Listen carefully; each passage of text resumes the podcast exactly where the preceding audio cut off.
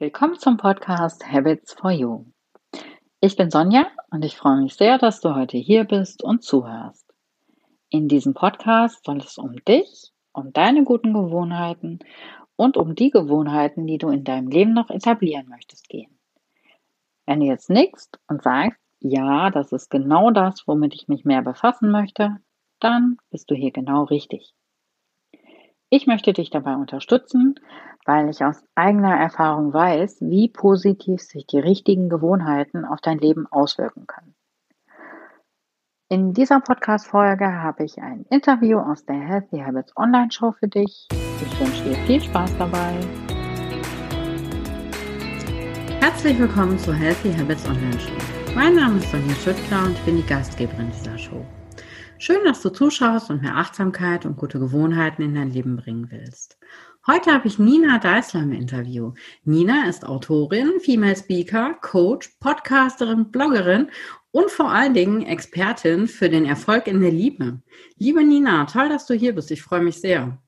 Hallo Sonja, grüß dich. Vielen Dank für die Einladung. Sehr, sehr gerne. Erzähl doch einfach mal so ein bisschen, dass wir dich so ein bisschen kennenlernen, so ein bisschen wissen, was du so genau machst. Also vor ungefähr 20 Jahren hatte ich eine sehr verrückte Idee. Ähm, die basiert auf einer, auf einer nur ein bisschen verrückte Idee von etwas vorher, wo ich merkte, dass ähm, ich einen sehr guten Draht zu Männern habe, ähm, auch auf die Art, dass ich schon als Frau gesehen werde, aber irgendwie so dieses, also es gab auch so im Freundeskreis so dieses, ja, mit Nina kann man reden, äh, so unter den Männern, so frag mal Nina. Und äh, dass es dafür eben auch ein Bedürfnis gab bei ganz vielen Männern, wenn es nämlich um das Thema Beziehungen ging, äh, wo sie dann vielleicht mit ja ihrem Wissen oder ihren Dingen nicht weiterkamen. Und ich merkte irgendwie, ja, da, da, da, da gibt's was. Ja? Männer möchten das wissen und wissen oft nicht, wohin sie sich wenden sollen.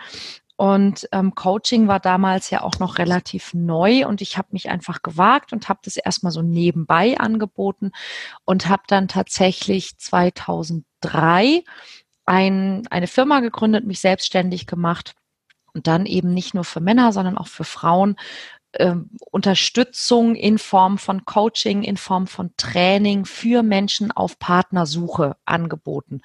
Und ich habe insgesamt so vier Themenkomplexe entwickelt über die Jahre, wo so das, wo das liegen kann, dass das nicht funktioniert. Und es sind zum einen so auf der, ich sage mal, auf der operativen Ebene das Thema Kontaktfähigkeit, also Sehe ich Signale? Kann ich sie dekodieren? Kann ich selber welche senden? Traue ich mich auf jemanden zuzugehen? Oder weiß ich zum Beispiel als Frau, wie ich einen Mann dazu bringe, dass er auf mich zugeht? Ja, inwieweit muss ich denn jemanden ermutigen und wie mache ich das so, dass ich mir nicht selber total blöd dabei vorkomme? Ähm, das ist so dieses ganze Thema Kontaktfähigkeit. Das zweite Thema ist das Thema Interaktion. Da ist es oft so, dass ähm, ich Menschen habe, die haben ganz viele Freunde, aber eben ähm, niemanden, der mit ihnen schlafen möchte. Und das gibt es bei Männern wie bei Frauen auch, bei denen, ja, die nicht so genau wissen, wie gehe ich eigentlich mit jemandem um, den ich gut finde? Wie zeige ich das? Oder auch, ähm, wie kann ich das denn machen, dass der andere auf die Idee kommt, dass wir beide vielleicht irgendwie auch an anderen Körperstellen zusammenpassen könnten und solche Dinge. Ähm, Scham ist da oft auch natürlich ein, ein Thema. So, oh, was ist denn, wenn der andere und ne, so Angst vor Ablehnung und solche Dinge spielen da natürlich mit rein. Und die anderen beiden ähm, Themenfelder, mit denen es zu tun hat, ist zum einen das Thema Liebesfähigkeit. Liebesfähigkeit ist ein Thema, was bei vielen Menschen mit, ähm, mit Enttäuschung zusammenhängt. Also wenn man eben enttäuscht worden ist, wenn man eine Beziehung hatte, in der man vielleicht auch sehr verletzt worden ist, wo das alles nicht so war, wie man sich das gewünscht hat, dass man sich eben zurückzieht, dass man misstrauisch wird und dann dummerweise natürlich wieder bestätigt wird beim nächsten Mal. Ähm, oder wenn man vielleicht selber kein gutes Selbstbild hat und dann schlecht wählt und dann eben immer wieder Schlechtes erlebt. Oder tatsächlich auch, wenn man das tatsächlich vielleicht von, von zu Hause aus einfach nicht gelernt hat. Ja? Wenn ähm, die Eltern entweder getrennt waren und so dieses, dieses Vertrauen in Liebe einfach grundsätzlich erschüttert worden ist bei jemandem. Oder wenn die Eltern einfach nicht sehr liebevoll waren und man gar nicht so auch an seinen eigenen Emotionen dran ist. Das ist so dieses ganze Thema Liebesfähigkeit. Und da liegt natürlich heutzutage auch einiges im Argen bei vielen Menschen, leider. Ähm, und das vierte Thema ist dieses ganze Thema, wo es um das Selbst geht. Also Selbstwert, Selbstliebe, Selbstvertrauen, ähm, was einfach bei vielen Menschen auch gerade in diesem Beziehungsbereich erschüttert ist, weil wir lernen, dass wir unser Selbstvertrauen sehr häufig auf unserer Leistungsfähigkeit aufbauen. Und wenn wir dieses Thema Leistungsfähigkeit mit in unsere, in unsere Herzensbeziehungen bringen, dann ähm, ja, bringt es eine ganze Menge durcheinander und geht in eine Richtung, in der das überhaupt nicht funktioniert und dann eben auch sehr, sehr, sehr viel Kummer verursachen kann. Und das sind eben so diese vier Bereiche, die, die, ich nenne das immer so die vier Schlüssel zur Liebe, die Kontaktfähigkeit, die Interaktion, die Liebesfähigkeit und eben so dieses Selbstwert und Selbstliebe-Thema. Ähm, wenn, wenn diese vier Dinge stimmen, dann haben die Menschen in der Regel keine Probleme, einen Partner zu finden und haben auch normalerweise glückliche und dauerhafte Partnerschaften. Und Sehr da versuche ich sie dann natürlich entsprechend auch hinzuentwickeln. Das ist ja wahnsinnig umfangreich. Man hört das erstmal so und denkt, ja, ist ja ganz easy. Und das ist ja ein wahnsinnig umfangreicher Bereich, den du da, äh, den du dir anschaust bei den Menschen, ne? Ja, ja, das wow. ist über die Jahre natürlich auch gewachsen. Als ich vor 20 Jahren anfing, habe ich mich hauptsächlich um dieses Thema so Flirten gekümmert und Schüchternheit.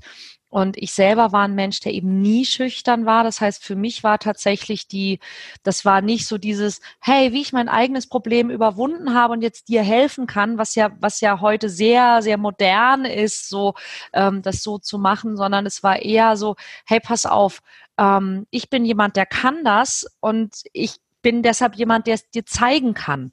Und für mich war tatsächlich die größte Aufgabe herauszufinden, was kann jemand nicht, der nicht kann, was ich kann oder für den das nicht normal ist, auf Menschen zuzugehen, Gespräche anzufangen und so weiter und so weiter. Ich meine, jeder Mensch hat Angst vor Ablehnung. Also auch ich habe, also es ist nicht so, dass ich nie Angst vor Ablehnung hätte, aber ich gehe anders damit um. Ich denke mir einfach, wenn, wenn mich jemand ablehnt, dann, dann ist er ja nicht mein Typ. Na, ich will mhm. ja, ich will ja niemanden kennenlernen, der, der mit mir nichts anfangen kann, der mich nicht mag. Und es gibt vielleicht auch Menschen, die jetzt schon, ja, vor ihrem Rechner sitzen und denken, oh Gott, ja, so, die Alte. Ähm, und das ist okay. Ja, das ist nicht schlimm. Ähm, wir mögen selber nicht, nicht jeden und alles und wir müssen auch nicht jeden und alles mögen. Und, und die anderen müssen deshalb auch uns nicht immer mögen. Das ist total okay. Es gibt über acht Milliarden Menschen auf der Welt, hört man so. Ich glaube, da ist was dabei. Irgendwo gibt es da Kompatibilität. Das kann ich mir auch vorstellen. Das stimmt. Und äh, hast du, wenn du jetzt so auf deine Laufbahn blickst, hast du so Gewohnheiten, wo du sagst, also die sollte man in jedem Fall ablegen, wenn man gerade auf Partnersuche ist? Gibt es da? Ja, ganz bestimmt, ganz bestimmt. Ähm, ich bin jetzt inzwischen seit ähm, 13 Jahren verheiratet oder ich bin seit, seit 13 Jahren mit meinem Mann zusammen, seit zwölfeinhalb verheiratet. Also es ging sehr, sehr schnell. Und ich habe festgestellt, dass ich in der Zeit, wo ich Single war, dass es ähm, ein paar Dinge gibt, die ähm, die man unbedingt lassen sollte, die ich dann auch gelassen, also die ich getan habe und dann auch gelassen habe. Und eines der ersten Dinge, die ich dann wirklich gemacht habe und es hat wahnsinnig viel verändert, war, ähm, ich habe meinen Fernseher auf den Dachboden gebracht. Okay. Ähm, und viele Leute sagen, ja, ich habe gar keinen Fernseher und dann sitzen sie vorm Computer den ganzen Abend. Und äh, das genau meine ich. Also ich würde, ähm, ich würde keine also außer vielleicht das Handy, keine Form von Unterhaltungselektronik in meiner Wohnung haben, weil ich dann immer in meiner Wohnung bleibe. Und da lerne ich wahrscheinlich niemanden kennen. Also die Chance, dass ich da jemanden kennenlerne in meiner Wohnung ist relativ niedrig. Dann kann man sagen, ja, na ja, es gibt ja noch Online-Dating. Und ich muss sagen, also Online-Dating ist ein Weg. Und tatsächlich habe ich einen Online-Kurs für besseres Online-Dating entwickelt, einfach weil ich mir denke, Leute, also ich bin eine der, der großen bekennenden, nicht Gegnerinnen, aber Kritikerinnen von Online-Dating. Und das hat damit zu tun, dass die Plattformen den Menschen Dinge versprechen, die sie so eigentlich nicht halten können. Und wir Menschen haben einfach so eine, so eine, so ein Instinkt, dass wir es uns leicht machen möchten. Wir sind einfach, und es ist nicht charmant und es ist auch nicht so gemeint und es tut mir leid, dass ich so sage, aber wir sind einfach von Natur aus faul, risikoscheu und misstrauisch. Und das hat uns über viele Jahrtausende das Überleben gesichert. Also das ist auch okay, dass wir das sind. Aber wenn wir das bei der Partnersuche sind, ist das eine blöde Idee. Und ähm, Online-Dating unterstützt das. Und es ist einfach sehr schwer, aus diesem Suchmodus in so einen, in so einen Ich verliebe mich Romantik-Modus zu kommen. Aber wenn man es schon macht, dann bitte richtig. Und deshalb habe ich eben auch einen, einen Kurs dafür entwickelt. Bitte, wenn du es machst, mach es so. Ja, das ist, der kostet so viel wie ein Monat in irgendeiner größeren Partnerbörse und der lohnt sich einfach, ähm, weil das sonst echt schwierig ist. Ja? Also das ist die einzige Möglichkeit, wie ich bei mir zu Hause vielleicht jemanden kennenlernen kann, aber ansonsten würde ich immer sagen, also wirklich Fernseher raus, ähm, Computer weg, so dass ich, dass ich eigentlich, wenn ich zu Hause bin, dann wirklich mich entspanne, dass ich vielleicht was lese und dass ich ansonsten mich vor die Tür gehe und Menschen treffe und mit Menschen mich verabrede. Ähm, Sachen, die man nicht machen sollte, auch äh, nicht, nicht zwanghaft nach dem Partner suchen sondern Menschen kennenlernen. Also je neugieriger ich auf andere Menschen grundsätzlich bin und ich kann von jedem Menschen was lernen, ich kann mit jedem Menschen eine gute Zeit haben, egal ob der als Partner für mich in Frage kommt oder nicht.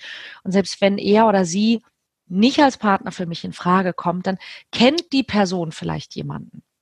Ja, und ähm, was man auch auf keinen Fall tun sollte, ist sich selbst kritisieren. weil ähm, das ist, was wir ja sehr, sehr gut können, ja, und auch über andere urteilen. So, und da kommen wir ja direkt so in diesen, in diesen Bereich, äh, ne, aus dem du ja da auch äh, kommst und um den es ja auch geht bei dir, dieses Thema Achtsamkeit. Ähm, achtsamer mit sich selber sein, aber auch achtsamer mit den anderen sein. Und ich habe festgestellt, dass ähm, die meisten Menschen, wenn sie so durch die Stadt gehen, dass die ähm, andere Menschen entweder gar nicht angucken oder ähm, urteilend angucken. Und das kann ja in, in zwei Richtungen gehen. Ja? Und das eine ist dieses, Gott, wie sieht der denn aus? Und das andere ist dieses, oh Gott, der hat mich angeguckt, was muss ich jetzt machen? Und das ist nicht sexy. Ja, da, da, dieser Gesichtsausdruck ist nicht sexy. Ja, und selbst wenn, wenn der andere äh, vielleicht total offen und Single und sonst, aber mit diesen, mit diesen Panik-Gesichtsausdrücken lernst du niemanden kennen oder so. Also ganz oft sehe ich hier diese, diese Denkerstirnfalte. Ja, wenn, wenn Menschen zum Beispiel diesen Gedanken haben und ich sehe das ganz häufig, wenn ich, wenn ich unterwegs bin, wenn ich irgendeinen Termin hatte und ich bin vielleicht noch zurechtgemacht und trippel irgendwo über einen Flughafen oder so und mir kommt ein Mann entgegen und es gibt einen Blickkontakt und ich lächle freundlich und er schaut mich an und, das nächste, was passiert, ist wirklich so eine eine Verfinsterung des Gesichtsausdrucks. Und die ersten Male dachte ich so, huch, was habe ich gemacht? Und, und das ist, was passiert, wenn jemand, man sieht, also liebe Frauen, es gibt ein untrügliches Zeichen, ob ein Mann euch interessant findet. Und das könnt ihr nur sehen, wenn ihr wirklich hinguckt, wenn ihr wirklich achtsam seid. Das ist der sogenannte Eye Flash. Ein Mann, der euch sieht, der für einen Moment so aussieht, als würde er so vorm Tannenbaum stehen, so. Ja, also die, die Augenbrauen heben sich leicht und die Pupillen erweitern sich kurz. Das heißt, er findet dich gut. Ja, und ich sehe das ganz häufig bei Männern, diesen Eyeflash und danach sofort so. Und das ist der Gesichtsausdruck, der kommt direkt nach, also, oh, und dann, hä, die will bestimmt sowieso nichts von mir. Super, vielen Dank. ähm, und man sollte es auch lassen, ähm, nicht zu, also man sollte es lassen, sich das Flirten abzugewöhnen nach dem Motto, ja, ich weiß ja gar nicht, ob der andere Single ist. Ähm, weil Flirten heißt ja, dass man einander so ein bisschen auch so ein Geschenk macht. Dass man sich so einen netten Moment, ja, dass man sich, also es muss ja nicht immer ein ausgesprochenes Kompliment sein, auch jemanden anzulächeln, jemandem zuzunicken, irgendeine Geste kann ja ein Kompliment sein. Ja, ein netter Moment. Und zu welchem Menschen macht dich das, wenn du sagst, ja, da will ich aber vorher wissen, ob der ist.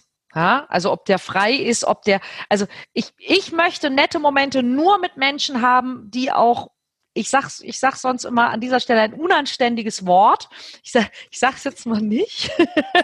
Okay, ich glaube, jeder ist über acht, aber wir können uns ne? das, glaube ich, jetzt so, auch denken. Aber der, der eben bereit wäre, auch Sex mit mir zu haben. Ja, mhm. und, und das ist ja eigentlich ziemlich traurig, weil ähm, ich glaube, dass das von einem Lächeln oder von einer netten Geste oder von einem Kompliment nicht nur der was hat, der es bekommt, sondern auch der, der es macht, weil man sich gut fühlt, wenn man anderen Menschen was Gutes tun kann. Und ähm, das hat, das hat so einen ähm, so einen Hello-Effekt. Also es strahlt auch wieder auf uns zurück und stärkt deshalb unser Selbstvertrauen und, und unseren Selbstwert. Und deshalb sollte man, wo irgend geht, mit Komplimenten um sich schmeißen. Egal, ob die Person ins eigene Beuteschema passt oder ob sie pickbar ist oder nicht.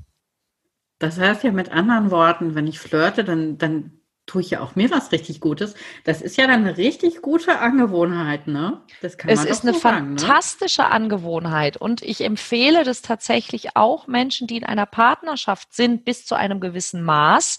Ähm, also auch ich flirte, mein Mann flirtet, was für uns einfach heißt, wir lassen uns auf Menschen ein und, und versuchen denen einfach ein Lächeln zu entlocken oder denen ein gutes Gefühl zu vermitteln. Und das kommt ja dann auch manchmal zurück. Ganz oft sogar. Und in dem Moment, wo das zurückkommt, macht das ja was mit dem, mit dem Ego. Und es macht ja auch was mit diesem Selbstwertgefühl. Und was glaubst du, wie, wie gut mein Mann sich fühlt, wenn, wenn die Edeka-Kassiererin bei uns hier im Supermarkt um die Ecke sich schon fast streiten, wenn alle Kassen leer sind, an welche er jetzt zum Bezahlen kommen soll, weil er doch so ein netter Kunde ist. Ja, dann kommt er so nach Hause und freut sich und fühlt sich total gut. Und wenn er sich so fühlt, Preisfrage, ist er dann für mich auch attraktiver? Ja, ja und das, das ist die Wirkung, die, die, das, die das eben hat.